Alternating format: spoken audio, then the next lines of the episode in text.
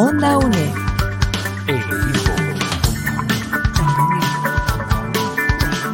Imagen y sonido, hasta donde estés.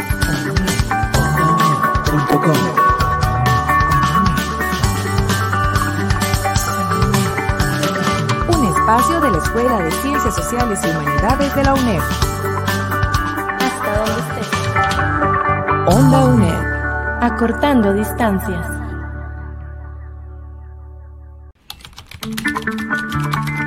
Acompañamos tus estudios. Cátedras sin fronteras.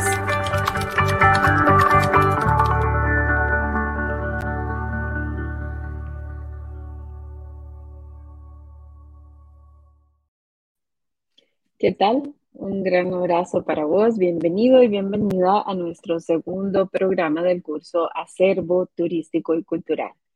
Este curso consta de eh, cuatro programas para la producción que nosotros realizamos aquí en Onda Unión. Y para poder seguir profundizando en el tema que hemos venido abordando, vamos a conversar sobre la multiculturalidad en Costa Rica. ¿Y quién mejor para acompañarnos que nuestro profesor Heriberto Quesada. Él es profesor del curso, así que te va a ayudar muchísimo a escucharle para que puedas ser parte de este espacio, este ratito que te vamos a acompañar. Profesor, cuando hablamos de multiculturalidad, lo podemos hacer desde muchísimas perspectivas, porque tiene que ver no solo con los aspectos culturales, sino económicos, sociales, con los temas de derechos, con los temas eh, religiosos, con temas de expresiones culturales, de, asentamientos geográficos. Es un tema bastante amplio. Podríamos referirnos eh, a este proceso de conformación de la multiculturalidad costarricense y con esto eh, incluimos personas indígenas, personas chinas, personas italianas, afrodescendientes, personas migrantes nicaragüenses. Eh, nos referimos también a nuestras comunidades indígenas, que son muy diversas, que tienen sus propias lenguas y que habitan Costa Rica. Bienvenido y vos también. Recordad que podés descargar este y otros programas en la página web de undaunet.com y gracias por seguirnos en las redes sociales, Facebook, Instagram, Twitter y demás. Adelante, profesor, bienvenido. Muchas gracias por asumir el reto de este recorrido que estamos haciendo. Muchísimas gracias, Catalina, y un saludo a todos los que nos ven y escuchan en las redes sociales de, la universidad y de Onda UNED. Este, sí, yo hoy en la mañana estaba pensando un poco en, algunas cosas eh, para desarrollar la clase y se me ocurría pensar, digamos, qué pasaría si una persona que no fuera costarricense de pronto la lográramos ubicar en, no sé, en la Avenida Central, pero de pronto la misma persona la llevamos a Guanacaste, a Nicoya, por ejemplo, y si pudiéramos trasladarla a San Vito de y luego al Caribe y luego al norte, ¿qué imagen se llevaría de, de Costa Rica? Si pudiéramos hacer alguien que no conociera Costa Rica. Este, entonces, lo que veríamos, lo que yo siento que la persona esta pudiera ver es, bueno, pero ¿por qué tanta diferencia? Y si le diéramos a comer cosas y escuchar a la gente, algún vocabulario de la gente y ver en qué trabaja, entonces, este, es más, no solo escuchar a gente hablando español o, castellano. Entonces pienso que una persona así nos ayudaría a entender lo diverso que somos. Es que decimos Costa Rica, pero posiblemente no hay una Costa Rica, hay muchas desde un punto de vista cultural. Y ese es un poco el tema, digamos, del que yo quisiera hablar, hablar hoy. Este, imaginemos el montón de costumbres diferentes que hay para divertirnos y demás. Eh, hacer un repaso por la historia de Costa Rica es muy interesante desde un punto de vista cultural, cómo fueron llegando esos grupos y podemos estudiar, y se ha estudiado bastante bien, creo yo, eh, cómo fuimos integrándonos, cómo fuimos conformando una sociedad tan diversa, porque ese es un punto de partida, para mí es un hecho, es un factum, es un hecho como tal, somos, somos diversos. Ah, por ejemplo, está muy claro que muchos grupos llegaron a Costa Rica en el siglo XIX, los caribeños, italianos, alemanes, chinos, muchos llegaron en el siglo XIX. Hubo otras oleadas de personas, digamos, estamos hablando ya en el siglo XX, incluso por las Primera y Segunda Guerra Mundial, judíos, japoneses, libaneses, jordanos. En la segunda mitad del siglo XX, solo voy a, me imagino, profundizar un poco más adelante, tenemos una gran llegada de centroamericanos, chilenos, argentinos. Entonces nos damos cuenta que esa es la Costa Rica de hoy. Y si retrocedemos más atrás, entonces veríamos algunas cosas interesantes de cómo esos grupos fueron integrando eh, la Costa Rica diversa y y rica que, tenemos hoy. Se fue conformando un acervo entonces, un acervo en prácticas alimenticias, de formas de hablar, de diversión y demás, eh, que conforman lo que hoy es, lo que hoy es Costa Rica. Este, aquí hay que tener algo bien claro. Eh, cuando hablamos de esta multiculturalidad, voy a usar un término que ya se usa mucho de moda de Costa Rica, hay que tener algo claro. El ser humano siempre se ha movido el ser humano siempre se ha movido a lo largo de la historia, no solo hacia Costa Rica, sino en, eso es una constante. Un poco, para entender, hoy que estamos con temas de migrantes, por ejemplo, que tenemos temas muy interesantes, ya en otro momento hablamos en, en un programa al respecto, pero hay que entender la migración como una dinámica humana como una dinámica y nos decía, recuerdo en otra entrevista, don Carlos que nos acompañó, y decía que viéramos las migraciones no solo humanas, en realidad los seres vivos siempre hemos migrado y, desplazado. Pero para volver a nuestro tema, ¿verdad? Ese es, un, es un tema importante. La Costa Rica que hoy conocemos, tan diversa, se formó a través de diversas migraciones, de las cuales vamos a ir hablando poco a poco.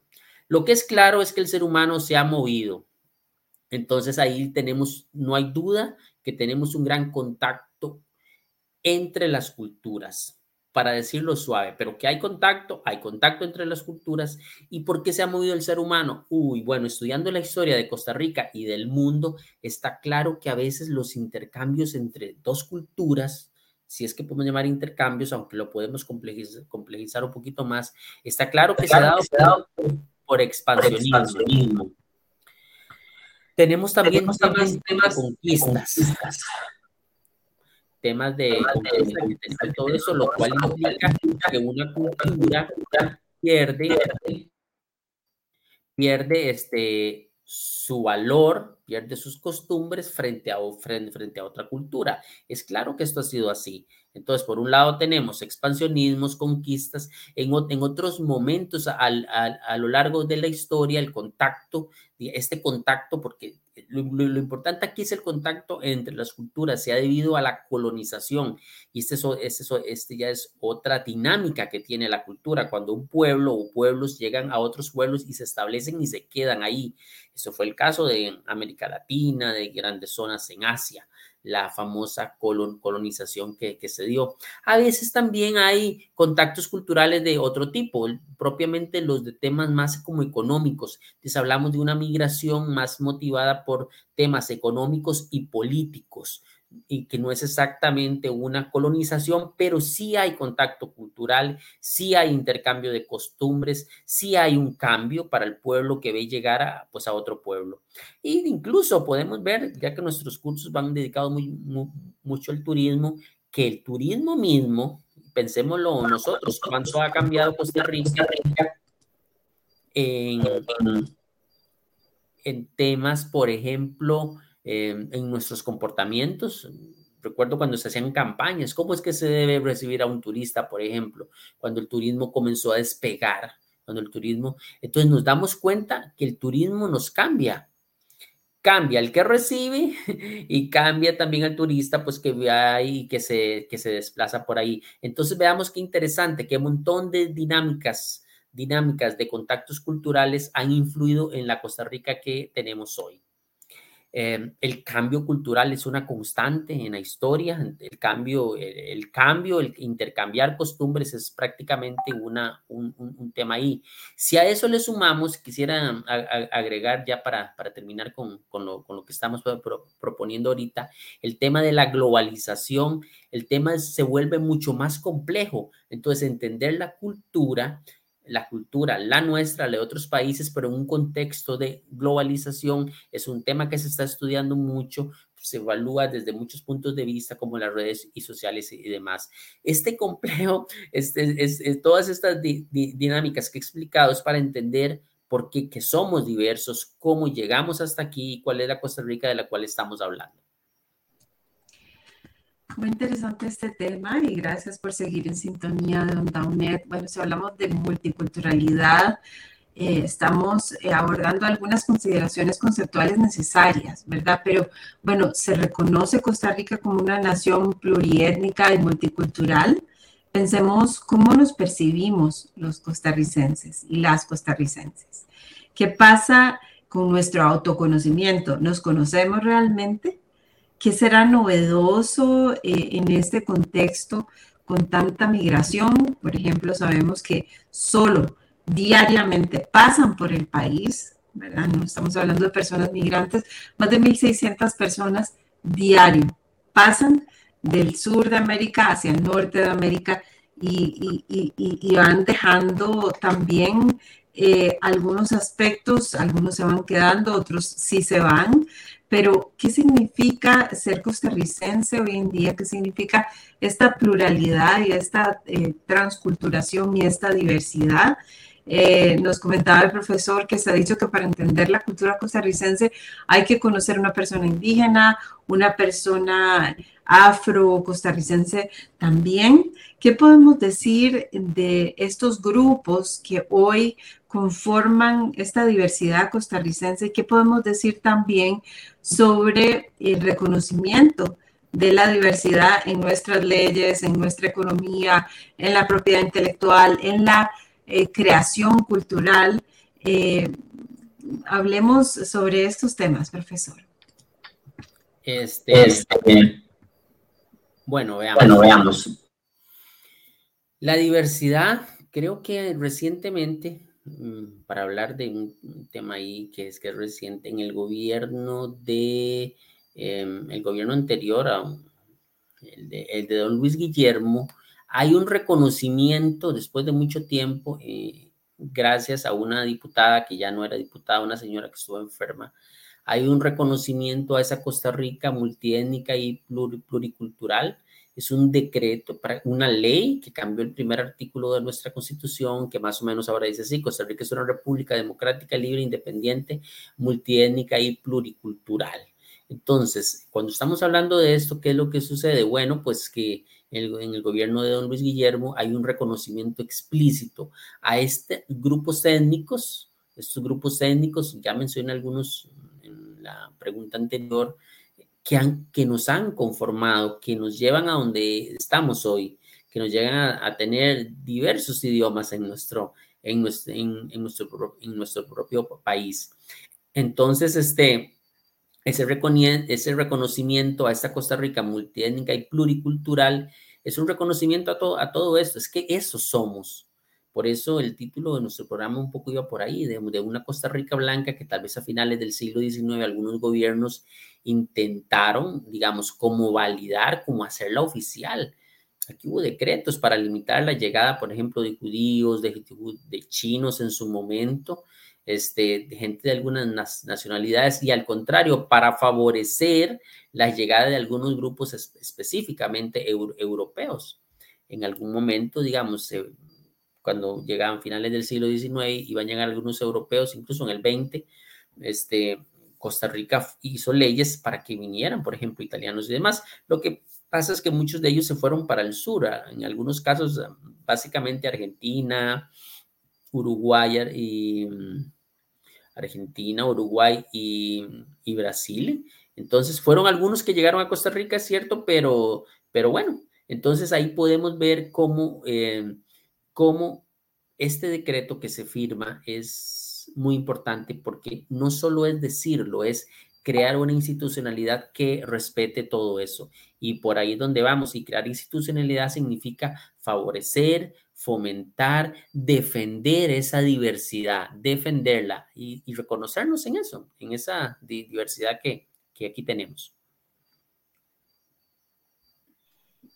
Gracias por continuar en sintonía de Onda UNED y por ser, eh, estar interesado en estos temas que estamos planteando, interesada. Cuando hablamos de migración latinoamericana hacia nuestro país, eh, podríamos referirnos también eh, cómo esto ha ido enriqueciendo todos los grupos culturales y las expresiones culturales que tenemos, cómo se ha ido cambiando, por ejemplo, la forma de comer, ¿verdad? ¿Cuáles son esos platos que, las personas costarricenses comen y cocinan que vienen de la comida china, por ejemplo? ¿O cuáles son esos platos que las personas comen y cocinan que tienen influencia eh, nicaragüense? o qué pasa con, las migraciones de personas noves también en nuestro país y cómo también eh, poco a poco se van dando estos procesos de transculturación que nos van definiendo eh, como somos hoy. Sí, bueno, al inicio yo hablaba, digamos, de que para entender nuestra diversidad hay que entender cómo fueron llegando los diversos grupos a Costa Rica. En primer lugar, habría que comenzar por los indígenas. Más o menos ya está claro que llegaron los primeros grupos indígenas, que eran nómadas básicamente más o menos 12.000 años antes de Cristo. Ahí tenemos las primeras migraciones, en algunos casos del sur, en otros casos pues del norte. Entonces, bueno, por, por, por, por, ahí lo tenemos. Después de, evidentemente, digamos, tenemos la llegada de los europeos y casi que junto a ellos, por la temas de conquista y colonia, llegaron los negros. Entonces ahí, ahí se articula, al menos para el caso costarricense, ya un eje que conforma parte de nuestra diversidad cultural. De hecho, ahorita estamos usando el castellano para, para, hacer para, para, hablar. Entonces es evidente que no estamos usando una, una lengua indígena. Entonces ya comenzamos a ver nuestra famosa diversidad que es nuestra. Entonces, ahí tenemos un primer punto importante y podemos entonces estudiar si los platos, las costumbres indígenas, este, la medicina indígena, pero también el aporte de los grupos negros, ¿verdad? Eh, algunos se ha estudiado, recuerdo una profesora, Marielo en UCR, que muy, muy dedicada a la historia colonial. Hoy sabemos que, que por muchos de, algunos de nuestros genes viajan de digamos, de un de un aporte africano que no es exactamente el aporte de los africanos o de los, de los que vinieron en, el, en, el, en el siglo XIX a, construir el, el, ferrocarril. Fueron otro tipo, digamos, de, de, de migrantes más asociados a Cartago, la Puebla de los Pardos y demás. Entonces podemos estudiar el mundo indígena, el mundo que vino de África, luego tenemos todo el aporte español y demás. Y bueno, en fin, así es como nos vamos configurando, cada uno con sus costumbres y, sus pautas. Es Vamos a hacer un pequeño corte y regresamos para seguir conversando un poco de cómo Costa Rica va expresando su multiculturalidad y pluriculturalidad. Estamos en el programa del curso Acervo Turístico Cultural.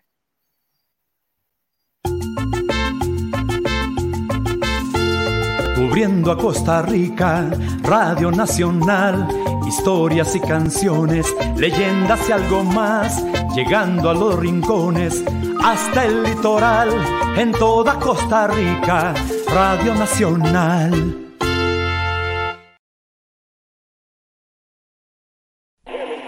Onda UNED.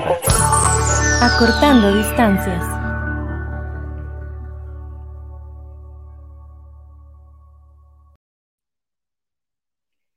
Continuamos acompañándote con el profesor Heriberto Quesada, profesor del curso de acervo turístico cultural. Estamos conversando eh, un programa que hemos titulado De la Costa Rica Blanca a la Multicultural. Y bueno, justamente acabamos de pasar el día del encuentro o de, pues, eh, el intercambio violento entre culturas, podríamos decir, algunos dicen. Pero ¿cómo es esto, profesor? De la Costa Rica Blanca, la multicultural, no éramos nosotros eh, indígenas en estos territorios.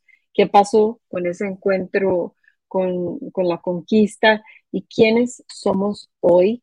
Si hablamos de diversidad lingüística eh, y cuáles son las amenazas a nuestra diversidad que podrían derivarse también de la cibernética, del Internet, cuáles son las amenazas a nuestra diversidad social eh, frente a culturas homogenizantes de masas.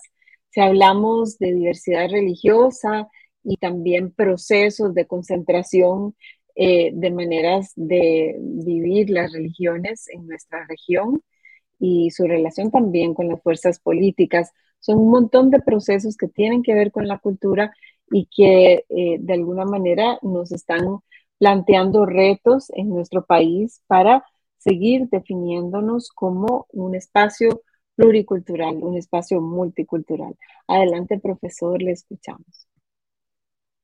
Sí, efectivamente, hablé de un eje articulador, digamos, en nuestra historia, ¿verdad? En nuestra identidad, en nuestro, el eje era el mundo indígena, eh, digamos, aporte africano, español, pero también ahora sí, vuelvo a retomar finales del siglo XIX, precisamente en la primera etapa del siglo XIX, pues se da la formación de los estados nacionales, independencia de España, comienzan a llegar gente de otras nacionalidades, este, comienzan a llegar chinos, por ejemplo, em, hacia el mitad del siglo XIX. Luego, la construcción del ferrocarril, que es el gran sueño de los liberales, de los grupos poderosos en su momento, tener un ferrocarril hacia el, hacia el Caribe que nos permitiera sacar en este momento, digamos, el, banano y el café hacia Europa de una manera muchísimo más directa.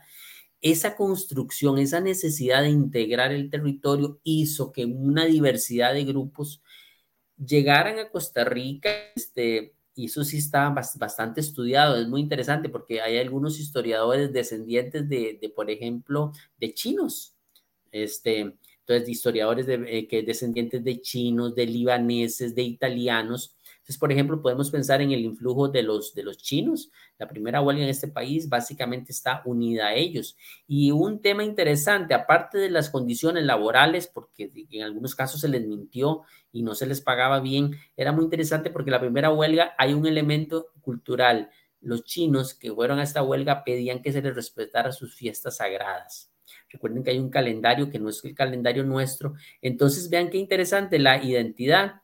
Este, y algunos historiadores también sostienen que los chinos siempre se vieron como una gran familia, aunque habían familias evidentemente específicas, pero si somos de los mismos, o sea, de los chinos, somos una familia. Y en, algunos casos, pues endogamia, pues se casaban entre ellos y demás. Pero todo este elementos de finales del siglo XIX, como les digo, contrasta con el esfuerzo, porque hubo hasta decretos de algunos gobernantes al inicio del siglo XX donde prohibían la llegada de otros. Entonces ya, ya ubicados en el siglo XX, entonces tenemos la llegada de los judíos, pero de unos judíos que venían de Polonia, que aquí en Costa Rica se les bautizó como polacos, ha estudiado muy bien porque pudo ser este, em, como el motivo porque se les llamara polacos a estos judíos. Ellos comenzaron con sus negocios, en algunos casos, este, se, ha estudiado muy bien que muchos de ellos no sabían a dónde iban, es decir, se bajaron, eso era un poco así, extraño. Muchos de ellos llegaron a Costa Rica, pero no sabían qué era, o sea, no, no identificaban muy bien Costa Rica, Panamá, y para unos fue muy impactante llegar a un país así pues se quedaron aquí, hicieron sus negocios y demás. Este, en algún momento, creo que algunos recordaremos que gran cantidad de las zapaterías de, la Avenida Central les pertenecían a ellos, pero no era porque ellos eran zapateros, fueron como negocios que fueron montando y fueron resultando. Em, entonces, muchos historiadores, Jacobo Schiffer es uno, descendiente de ellos, comentaba cómo se fueron articulando estas cosas.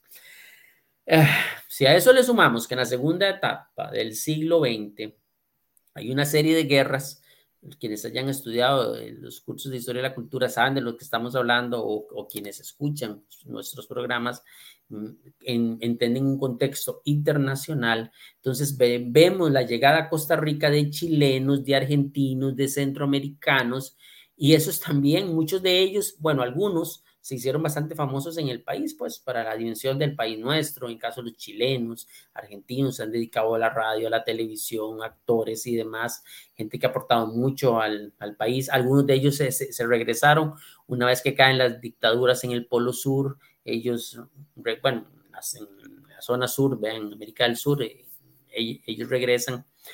Y entonces, ahora sí, este, cuando me preguntabas que si esto implica un reto, Yuval Harari, un pensador este, judío, mm, me gusta leerlo mucho, él, reflexiona mucho sobre, sobre pensar los retos que implica para un pueblo recibir otros pueblos.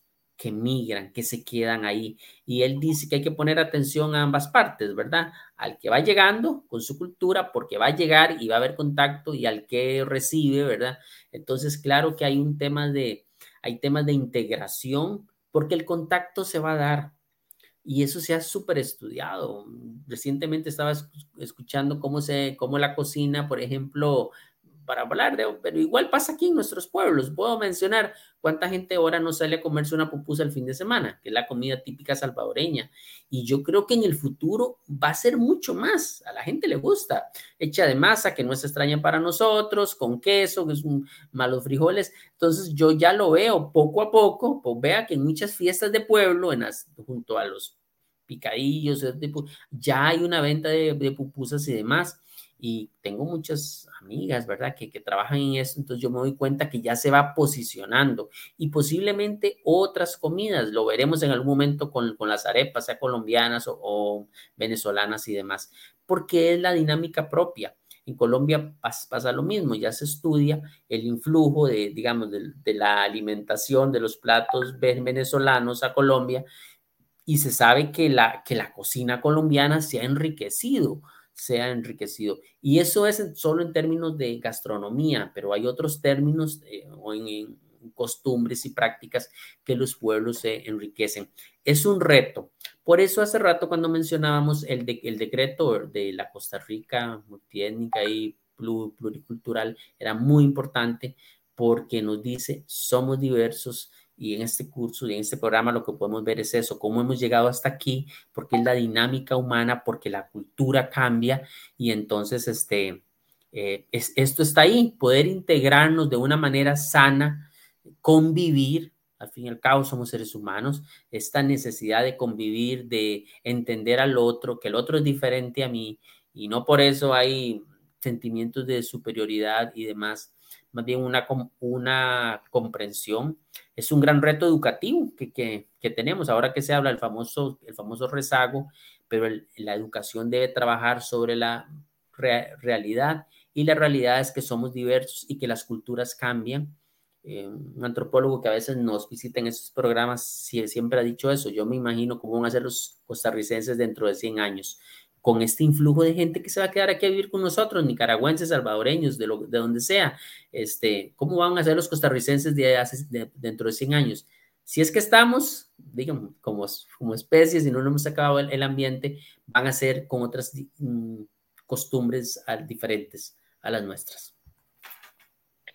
Muchas gracias, profesor, por haber eh, continuado esta reflexión. Recordemos que tenemos cuatro programas más podemos abordar el tema de la diversidad como una diversidad étnicamente determinada, es decir, lo indio, lo negro, lo chino, lo mestizo, etcétera.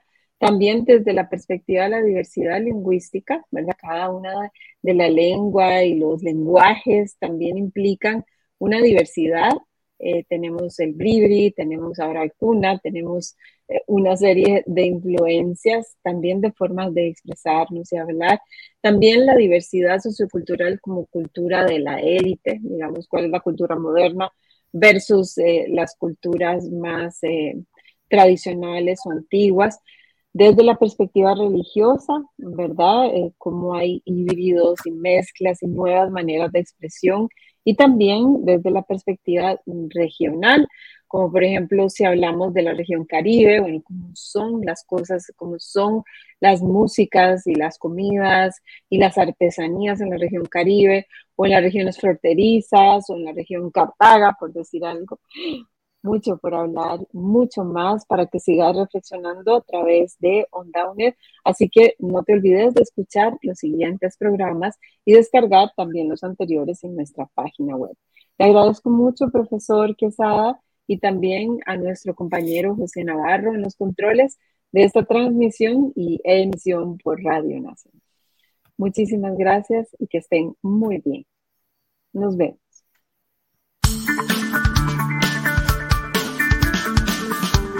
Onda UNE.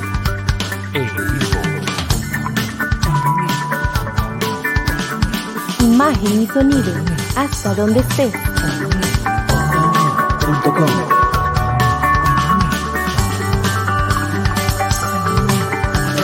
Un espacio de la Escuela de Ciencias Sociales y Humanidades de la UNED. Hasta donde estés. Onda UNED. Acortando distancias.